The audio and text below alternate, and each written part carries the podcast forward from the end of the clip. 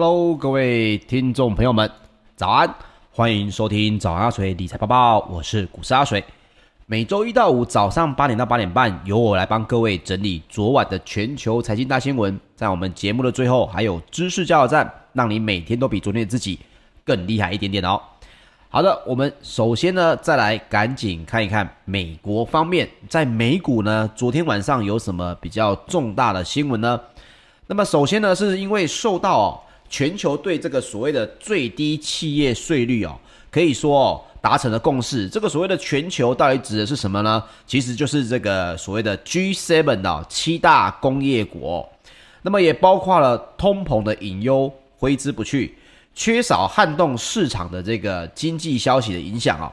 所以呢，昨天的标普五百指数还有道琼工业平均指数呢，也都小幅的走软。只有纳斯达克指数在生技类股的带动之下，有稍微的逆势攀高，所以道琼工业平均指数在六月七号中场是下跌了百分之零点三六，收在三万四千六百三十点二四点。纳斯达克指数呢是上涨了百分之零点四九，收在一万三千八百八十一点七二点。那标普五百指数则是下跌了百分之零点零八。收在四千两百二十六点五二点，费城半导体指数则是下跌了百分之零点七哦，收在三千一百九十一点六六点。好，我们刚好聊到哦，到底这句话是谁说的呢？其实这是美国的财政部长哦，耶伦，他在美国的时间六号接受这个外媒的专访的时候就指出，他说呢，如果最终出现利率略高一些的环境。就社会还有联准会的观点来看，反倒是好事一桩哦。那么根据他这样的说法哦，这个在昨天的节目当中跟大家分享过。其实叶伦哦，现在已经把所谓的利率的这个部分哦，还有通膨的这个数字，他目前对外宣称都是认为，诶，通膨达到百分之三，其实都是相对健康的哦。那么也包括了，他也说到。拜登方案每年会让美国的财政支出增加大概是四千亿的美金，但是呢，这个金额并不至于导致通膨的过热，所以就算今年的物价呢因此而喷出啊，还用喷出这个字眼哦，那么明年的压力呢也会逐渐的退去，那么也包括了叶伦在六号稍早呢也对于伦敦会见七大工业国 G7 的这些财。财长之后对记者也表示哦，那么直到二零二一年底呢，通膨的年增率都会维持在百分之三，但是他有提到，他个人认为这反映的只是短暂的因素。那么同时间呢，其实另外一个相对对于啊、可能这个美国企业还蛮重要的一句话啊、哦，但这个大概已经是两天前的事情了，但是这个影响力一直都在。哪一句话呢？主要他提到。即便七大工业国六号有同意，企业的税率应该至少要达到百分之十五，那么美国呢，也仍然会设法对于美国企业的企业的这个海外盈余哦，课征最少百分之二十一的税率哦。所以大家都知道，这个美国的国税局哦，号称啊，当然这是开玩笑了啊，号称比这个美国的国安局还要厉害啊。只要你是美国人啊，你在海外。所有的这个企业呢，还有你的获利呢，基本上美国政府都是追得到税的。所以叶伦这样讲呢，包括了各个企业哦，海外企业，大家一定会心里想哦，第一件事情，各位不知道跟我看到这个新闻有没有跟我一样的看法哦？我比本身比较不了解，应该说我不了解为什么他可以有资格这么说了哦。首先是 G7 七大工业国里面的企业税率这件事情，我一直很好奇的是。难道这不是各个国家各自定定的吗？怎么会是由美国直接来跟着 G7 说，你们有没有跟我一起同意啊？你们的这些国家的海外的这些企业的税率应该至少要百分之十五吧？诶，奇怪哦，这句话竟然是由叶伦直接跟 G7 直接这样讲的哦，而且他还讲呢，你们哦至少要百分之十五，而我们美国呢，对于我们海外的企业的盈余哦，至少要课征百分之二十一的税率。当然，这个对于市场来讲，并不是一个什么惊天动地的大消息哦。因为现在包括脸书，还有包括这些 Amazon，在海外的实质税率，其实就已经接近这个数字哦。现在就已经是接近了，只是呢，他把这个相关的规定，还有这个相关的最低税负呢，现在是非常明确的讲出来了。所以对于企业来讲，大家一定会觉得说，哇，现在你现在要下达这样子的税率是为了什么？当然就是为了它国内的基础建设哦。所以各位可以看到，美国呢一边在对于税率这个地方还是非常的坚持哦，包括之前拜登提到的最低税负，在这个跟共和党讨论之后，并没有太大的这个修正哦。那么现在耶伦呢，在六号的时候。也已经说了说，他们认为七七大工业国也都同意企业税率要达到百分之十五哦。这对于整个美股来讲，通膨的数字来讲，一旦发生一件事情，通膨的数字你真的没有控制住，而你现在又规定了一个最低税率呢，虽然离实质税率已经很近了，但是市场仍然会因为这个因素来去做一个呃话题啊，变成是说企业啊，等于是内外交工啊。你内部的税率增加，外部的这个通膨也增加，所以呢，利率也增加。哎，对于我借钱的因素也不优。那这会不会变成一个融合起来造成的？接下来可能呃六月份甚至是六月底相关的 CPI 或者是联准会的会议，一旦这个消息让大家有一点点觉得哎呦不太妥当哦，我应该要先跑哦。这个时候。就有可能这些融合在市场当中，原本看起来不起眼的因素，变成了一个引爆点哦。这个是我们在看新闻的时候发现，这个伏笔是越来越多。所以呢，我自己也是认为说，各位最近虽然啊哈大盘还不错，我们顺利的从低点反弹上来了，可是一定要注意这个国际类股哦，开始有在埋伏笔的这些动作了哦。那也包括了联准会。隔夜负买回的操作激增到四千八百六十一亿美元，这又再一次刷新了历史新高了哦。这个隔夜负买回操作这个部分呢，以之前节目当中跟大家分享过了。我简单再说一下，这是什么东西呢？其实这就是联准会哦，你把它想象成，它直接给你一个非常非常低利率的一个市场。然后告诉这些银行说，如果你们的现金实在太多，没地方去的话，那么你们就来这个市场操作吧。你把它想象最简单就是这样子。所以隔夜负买回的操作激增到四千八百六十一亿，这在整个金融体系当中告诉一件事情：美国的钱现在已经太多太多了，多到银行不知道该怎么做啊。所以。刷新了历史新高之后，联准会目前又正好处于准备开始讨论减码量化宽松的规模的早期阶段。这过去几周，至少有五名联准会的公官员哦，都有公开的评论削减这个所谓的购债的这个可能性。那么下一次 FED 的利率会议是什么时候呢？就是六月十五号到六月十六号之间啊，所以。外界预期呢，可能会在今年哦稍微晚一点，或者是明年初的时候要开始来缩减哦。所以六月十五到六月十六这个期间呢，我相信到时候这个时间点大概落在下礼拜三到礼拜四，我相信对于美股哦一定又有非常大的这个影响了。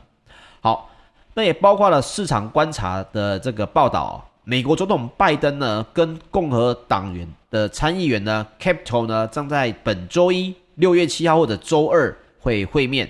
那希望两党对于基础建设支出方案可以达成共识哦。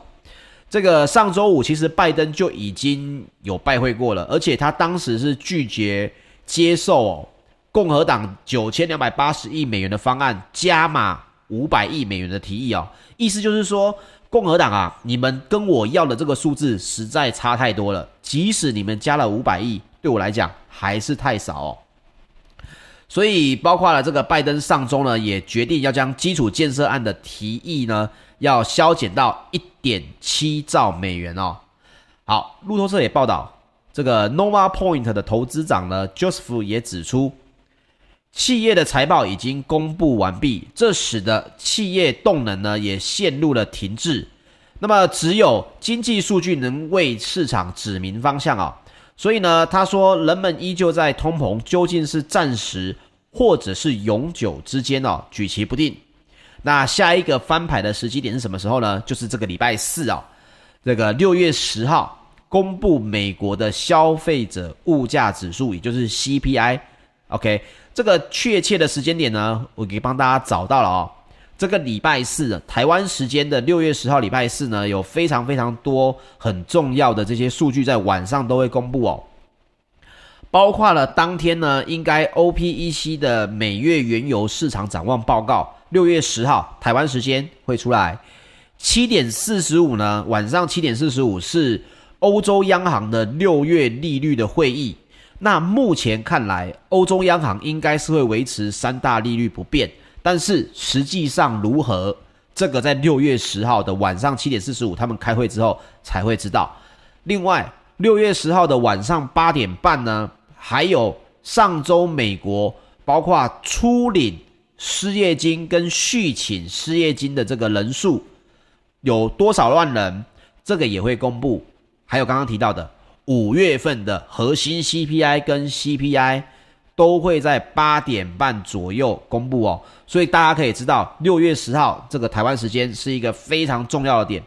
如果你对于你的部位有任何台股部位有任何想要做避险的动作，不管消息是好是坏，避险都不是看空而避险，而是风险拉高到你认为需要避险。所以六月十号的这个收盘前。各位一定要特别记住了啊、这个晚上就非常多的这个相关的经济数据会出现了，包括也会影响到我们接续着六月十号晚上美国的开盘，还有礼拜五的台股哦。好，另外呢，昨天台湾时间的周二啊、凌晨一点，苹果的全球开发者大会登场。那么苹果当然是用线上的发布会，但是没有宣布任何的新的硬体产品哦。好，我们来聊聊欧洲股市方面，包括了中国的出口数据欠佳，还有原物料相关类股的下挫。那么，欧洲的汽车股呢，表现相对突出，也抵消了这个跌势，引领的泛欧指数再创了空前的新高哦。所以，周一在泛欧的 STOXX 六百指数呢，上涨了百分之零点二二，再创了历史新高啊！这个欧股非常的强。基本上已经是连续三天都在创历史新高了，那么也包括了欧洲的三大指数呢，是涨跌互见。英国的 FTSE 一百指数上涨了百分之零点一二，德国的 DAX 指数则是下跌了百分之零点一，法国的 CAC 指数则是上涨了百分之零点四五哦。好，那我们刚好聊到哦，奇怪了，这个欧洲股市怎么会有聊到中国出口数据欠佳这个问题呢？好，其实这是一件相关联的事情哦。中国的出口，还有包括原物料，还有包括了这个欧洲汽车类股，它们之间到底有什么样的这个问题呢？还有对欧股有什么影响呢？来，我们一个一个跟大家聊哦。首先是这个五月份中国的出口数据哦，是年增百分之二十七点九。OK，这个数字其实超过了四分之一嘛。但是呢，低于四月份的年增是百分之三十二点三。同时哦，分析师原本的预测是五月份的出口数字应该可以年增百分之三十二点一，也就是跟四月份要差不多。也就是原本的三分之一的这个年增率，现在变成了只有四分之一。主要呢，外界是认为可能是因为制造业的重镇哦，这个广东爆发了这个新的疫情。导致制造的活动呢，稍微有点减缓，影响了出货。那么连带的呢，市场马上联想到的是担心中国对于铜的需求会减少，所以铜价呢也应声的下挫。欧洲的矿业股哦也走低了百分之一点六。你可以看到所有的消息都是一个接一个哦，都不会是单一的一个因子哦。那么中国的五月份的原油进口量呢，也创一年的新低。那么加上本周哦，伊朗将跟各国来谈判的核协议嘛，这个之前在节目当中跟大家分享过。那么如果达成协议的话，伊朗呢将可以提高原油的出口，那油价呢也从高点拉回，欧洲的油气股呢也下跌了百分之零点三。另外，欧洲汽车还有零件股则是上涨了百分之零点九，这个数字看起来很少，对不对？百分之零点九，但是各位，这已经登上了二零一五年三月以来的新高哦。而且上一周呢，这个类股呢还大涨了百分之五点三哦。这一种延续性的这种成长，还有创下历史新高的这个股价，都值得大家再去关注一下啊。这个欧洲汽车跟零件股的攀升，是不是对国内市场呢也有这个相关的话题可以连接哦？这个大家也可以稍微注意一下。另外，欧元区的公债殖利率也维持在一个月的新低。银行股也是相对的走扬。那刚刚跟大家报告过的，欧洲的央行也就是 ECB，本周四呢将会召开政策的会议。那预料应该会继续的维持鸽派，购债的规模应该也会维持不变哦。好，各位一定想问我，怎么大家都说应该会，应该会？那如果万一不是呢？各位只要记得一句话：市场讨厌惊喜啊、市场是非常讨厌 surprise 的。所以，如果大家原本预定说啊，欧洲央行本周四召开应该不会变，一旦削减了购债规模，那市场的反应就会相对比较大了哦。虽然有可能开低走高啦，但是如果你担心你手上的持股的话，那不管任何一个风险出来，你都觉得要买一个避险单，这个礼拜四是一个非常好的时机哦。那么，另外德国的工业订单呢，意外的下滑，在四月份哦。也减少了百分之零点二，这是今年首次以来的减退。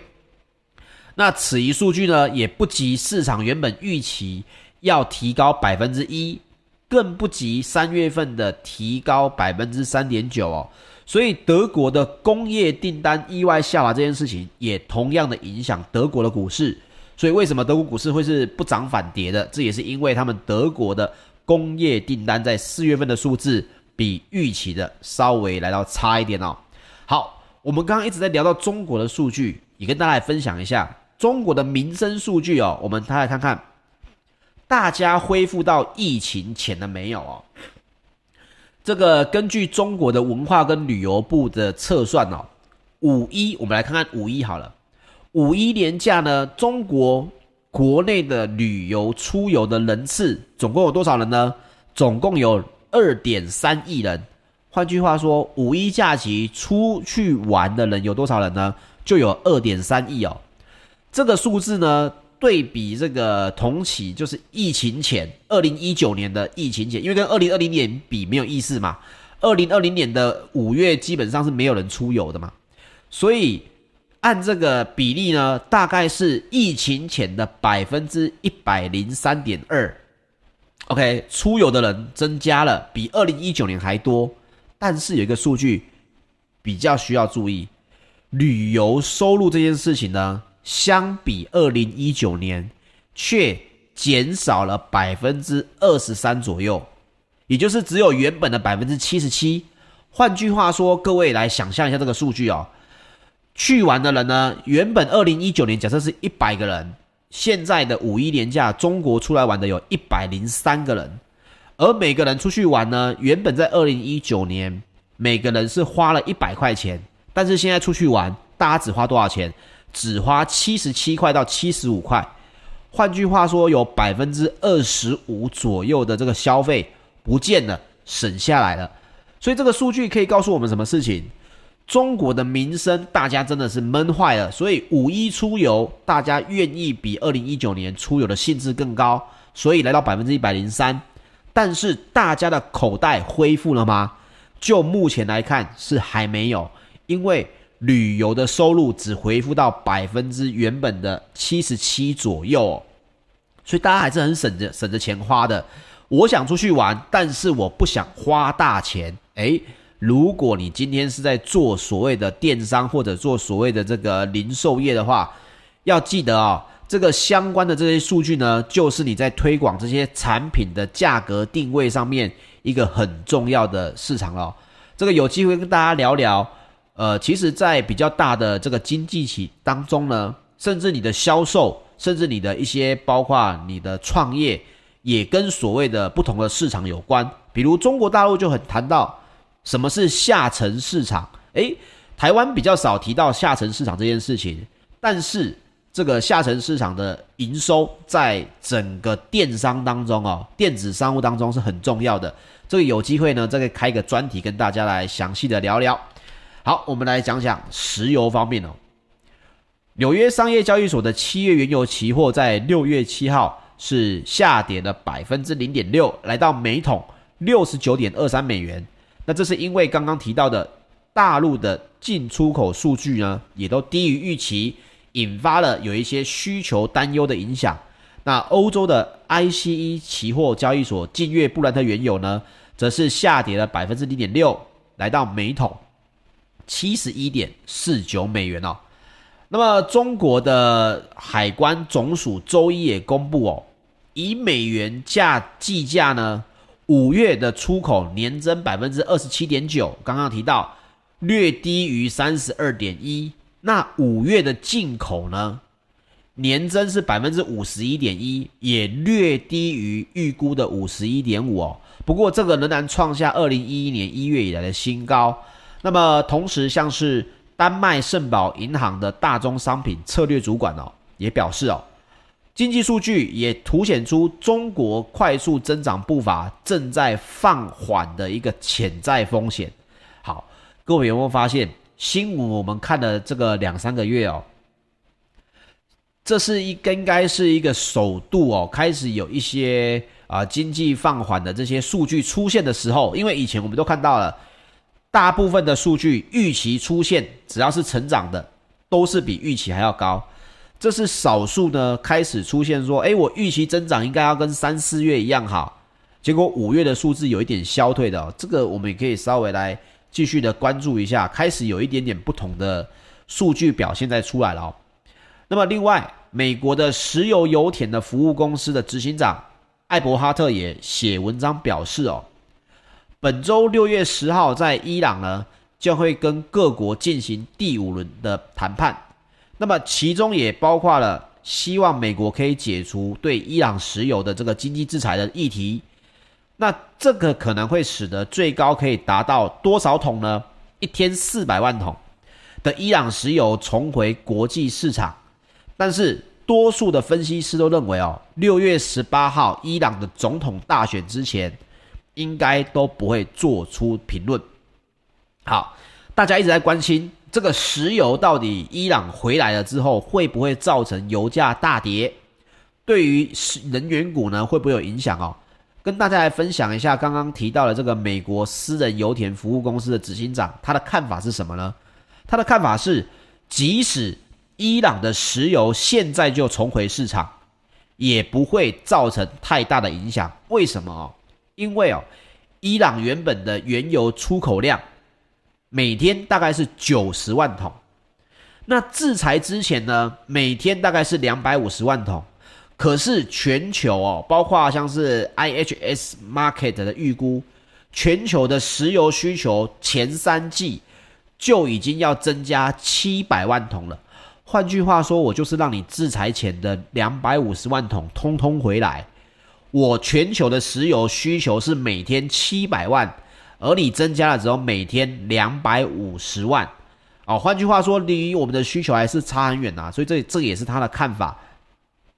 那目前伊朗的原油产量大概是一天两百六十万桶，所以呢，分析师也预估哦，协议就算达成了，原油产量最快也要二零二二年的上半年才会快速增加到每天四百万桶。但是，四百万桶跟所谓的全球石油需求七百万桶，而且这是第一季到第三季哦。二零二二年的时候，有没有可能比七百万桶更多了呢？一定是更多的。这个时候增加的数字还是不及于大概是一半左右哦。所以为什么大家对于油价比较短期，尤其是伊朗协议，即使解除了这个所谓的制裁？还是会认为啊、油价可能还是会偏高的哦，这个得分享给大家。好，金属方面呢，伦敦金属交易所在三个月的基本金属期货六月七号是多数下跌的，这是因为大陆铜跟铁矿砂的进口减少，让市场稍微有点失望，所以铜的期货下跌了百分之零点三，来到每吨九千九百二十五美元哦。好，我们再来聊聊贵金属方面。纽约商品交易所的黄金期货六月七号收盘上涨了百分之零点四，来到每盎司一千八百九十八点八美元。那么也包括了全球最大的黄金 ETF 道富财富黄金指数基金，七月的黄金持有量减少了五点八三公吨。所以黄金在这边呢，包括也看到了这个 ETF 基金持有量哦。持续的有在原本增加了大概总共是持仓大概增加了五十公吨左右，这原本抵消了印度因为疫情的关系，他们原本很爱买黄金嘛，刚好最近也是他们黄金的热门时期，减少了非常的多。但是 ETF 的持仓呢，刚好有点相互抵消。可是现在如果 ETF 基金又在减少持有黄金的话，那么金价来到一千九。甚至要再上去两千块的这个每盎司的价钱呢，就会难度增加哦。这个也分享给大家，大家有在做投资黄金的话，也可以稍微来关注一下了。好，我们来讲讲今天的知识加油站。今天我们要来讲一个呃，算是处理事情上面一个很重要的原则，同时各位也应该有听过，但是会不知道它到底在讲什么的哦。这句话叫做奥卡姆剃刀法则哦。这句话其实我们来讲它的原理还是什么东西都太远了。其实你不需要管说为什么它叫这个名字啊，因为它可能跟古时候的修道院的谁谁谁有关系。但是奥卡姆剃刀法则呢，主张的就是一件事情：不要把事情复杂化，你要抓住问题的根本，才能更有效率的解决问题。换句话说。如果有更简单的解决方案，那么多个方案当中，你应该要选择最简单的那一个啊。那这个适用在企业管理，或者是个人生活，或者是你要投资创业，其实都非常非常的有用哦。比如说好了，呃，这个是网络上的文章，他举了一个例子，他说工厂呢现在有两条生产线，都是在包装 A 物品的。那现在啊，工厂也要开始来包装 B 物品了。收到一个新的订单，其中一个方法呢是将其中一个生产线直接停掉，变成包装 B 物品。但是呢，这个方法啊，需要厂内的人员去把 A 物品的零件通通拿下来，再把 B 物品的零件通通放上去。啊，所以这就造成了包装人员的闲置，浪费了工时跟产能。那另外一个方法呢，就是当人员还在包装 A 物品的时候，负责放零件的人员把 B 物品的零件放上生产线，变成了逐步的换线。那两个方法呢，都可以达到换线的目的。一个是全停，我们全部一起换；另外一个是 A 物品不停，但是呢，B 物件由放零件的人员逐步的更换掉，最终组装人员呢会变成包装所谓的 B 物品。好，当然啦，大家就会觉得说，哎，A、B 都有相关的这个问题点。但是我们这个例子只是要告诉各位哦，选择一个省时、有效率、简单的一个方法呢，对于奥卡姆剃刀法则来讲，就是他讲的一个重点哦。比如说，还有另外一个法则，就是各位有没有听过这个所谓的这个麦当劳啊？应该有听过麦当劳啊，谁没听过麦当劳，对不对？好，其实奥卡姆剃刀法则的书籍当中也有提到相关的麦当劳的事情哦。他有提到这个麦当劳。曾经当初刚创业的时候，就有规定一件事情。他说，员工必须要帮消费者点餐的时候问一个问题：说，那你要加点一份薯条吗？啊，这个简单的加点一份薯条呢，就让当时的麦当劳的利润翻倍。那这句话呢，为什么会这样子？其实你可以想想看，如果今天你是一个公司的老板，然后呢，底下的这些股东告诉问你说。老板，你有没有什么想法可以让我们在二零二二年的这个营收可以 double？好，大部分人想的都是，那我们来做很多的营销活动，我们创很多的这个开发新产品啊，我们做很多事情。但是其实麦当劳把事情解决到最简单的原则，同时不花钱，他就直接说，那就是员工点餐的时候，如果对方没有点什么，我们多问一句，那你的可乐要变成加五元的大杯吗？各位，你今天在麦当劳，在之前是不是也曾经听过这句话？你要加五元变大杯吗？只要我有问这句话，不管你要或不要，你虽然知道我在推销，但是如果一旦你说要，十个里面有五个人愿意把可乐加大杯，原本这十个人都是喝中杯，但是我现在我的营收，每个人五个人当中我就增加了五块钱，每天的人流有一千人、一万人，这些利润营业额就上去了。这就是应用所谓的奥卡姆剃刀法则。一件事情出现问题的时候，不要急着想着你现在就想到的一个解决方法，反而是应该要去想着我如何有一个方法是最简单，同时成本最低的来去处理这件事情。哦，这个阿水也受益很多，为什么呢？我自己在创业或者我自己在投资，不管是我讲的并不是投资股票，我讲的投资其他的东西。我也是遵照这个原则。如果这件事情它本身简单易懂，而且它不会花掉我非常多的功夫，那我就觉得这是值得去做的。用最小的原则，这个耗费的体力或者是精神，创造出最大的利润。不管这个利润是对你或者对别人，就像是早安阿水，你看。这个节目呢，也是忽然之间，我觉得我自己遇到这个问题，我怎么帮助大家在了解全球的经济新闻？诶，我可以用很多方式来做，而我选择了一个什么？对我来讲，我只需要早上六点多起床，帮各位整理新闻，就可以造福数百位的这个听众朋友，都能够听到昨天的重点新闻。这就是一个奥卡姆剃刀法则，一个。做出来的一个方式哦，所以我认为非常有用。今天呢，我也透过这个一点点时间跟大家来分享。好，有兴趣的话，各位也可以自己去 Google 一下，在网络上有更多的资讯，也有很多 YouTuber 在讲这个事情哦。那么以上呢，就是本集的节目内容，谢谢大家收听，也请帮我们订阅、按赞或者是留言支持哦。我们明天早上八点再见，大家拜拜。